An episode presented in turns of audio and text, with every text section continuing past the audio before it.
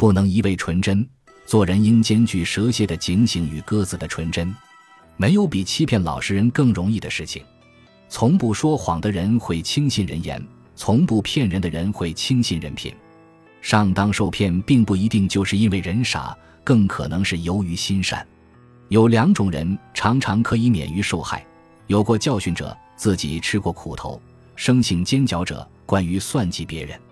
做人应该精于设防，巧于识诈，切勿憨厚到为人提供使奸弄诈机会的地步。应该既是鸽子又是蛇蝎。不是想当妖魔，而是要做人杰。